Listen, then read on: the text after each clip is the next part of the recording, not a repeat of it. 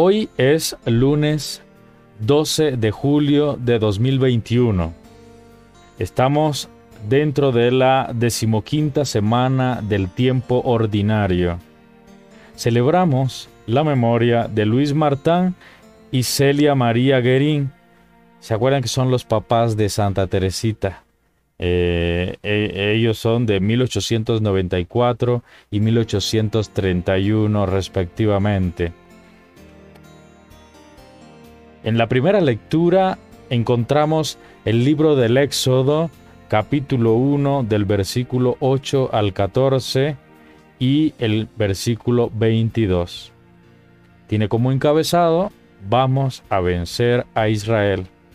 Y en un momento de silencio, en un momento de oración, de reflexión, en un espacio de, de privacidad y recogimiento, pues usted lo invito a que haga esta primera lectura.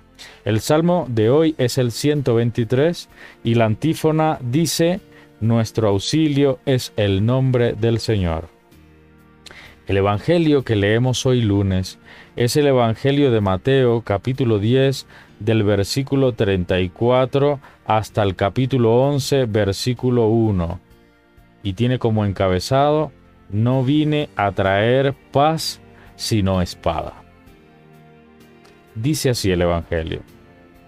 En aquel tiempo dijo Jesús a sus apóstoles, No piensen que he venido a traer paz a la tierra. No vine a traer paz, sino espada. Vine a enemistar a un hombre con su padre, a la hija con su madre, a la nuera con su suegra. Y así el hombre tendrá por enemigos a los de su propia casa.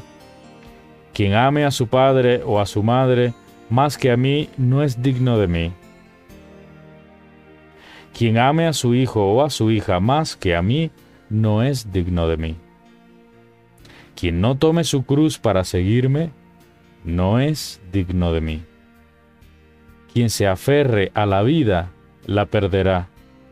Quien la pierda por mí la conservará. El que los recibe a ustedes a mí me recibe. Quien me recibe a mí, recibe al que me envió.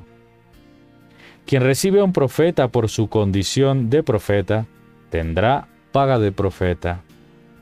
Quien recibe a un justo por su condición de justo, tendrá paga de justo.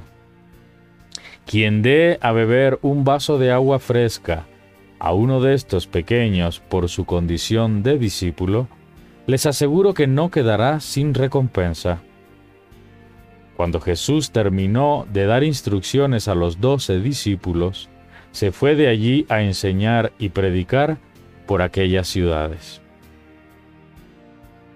Esto es palabra del Señor. El comentario de hoy es el siguiente.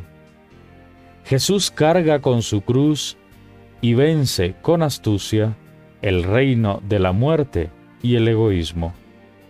Así se convierte en modelo de una propuesta difícil, perder la vida, cargar la cruz, no estar preocupado por asuntos egoístas y superfluos, sino por las necesidades del otro y la otra, ofrecer la vida, recibir al otro en el corazón, aunque sea diferente, darle un vaso de agua.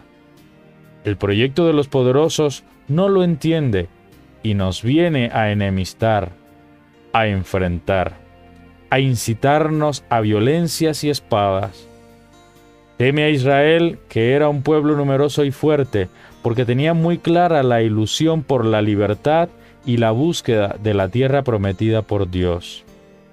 Escuchando sus lamentos, Dios se propone un sueño de libertad que llevará muchos dolores y sacrificios. Las niñas eran dejadas con vida, son las más fuertes porque defenderán la vida de todos por igual, aún en contra de las leyes del perdemos la vida, cargamos la cruz faraón.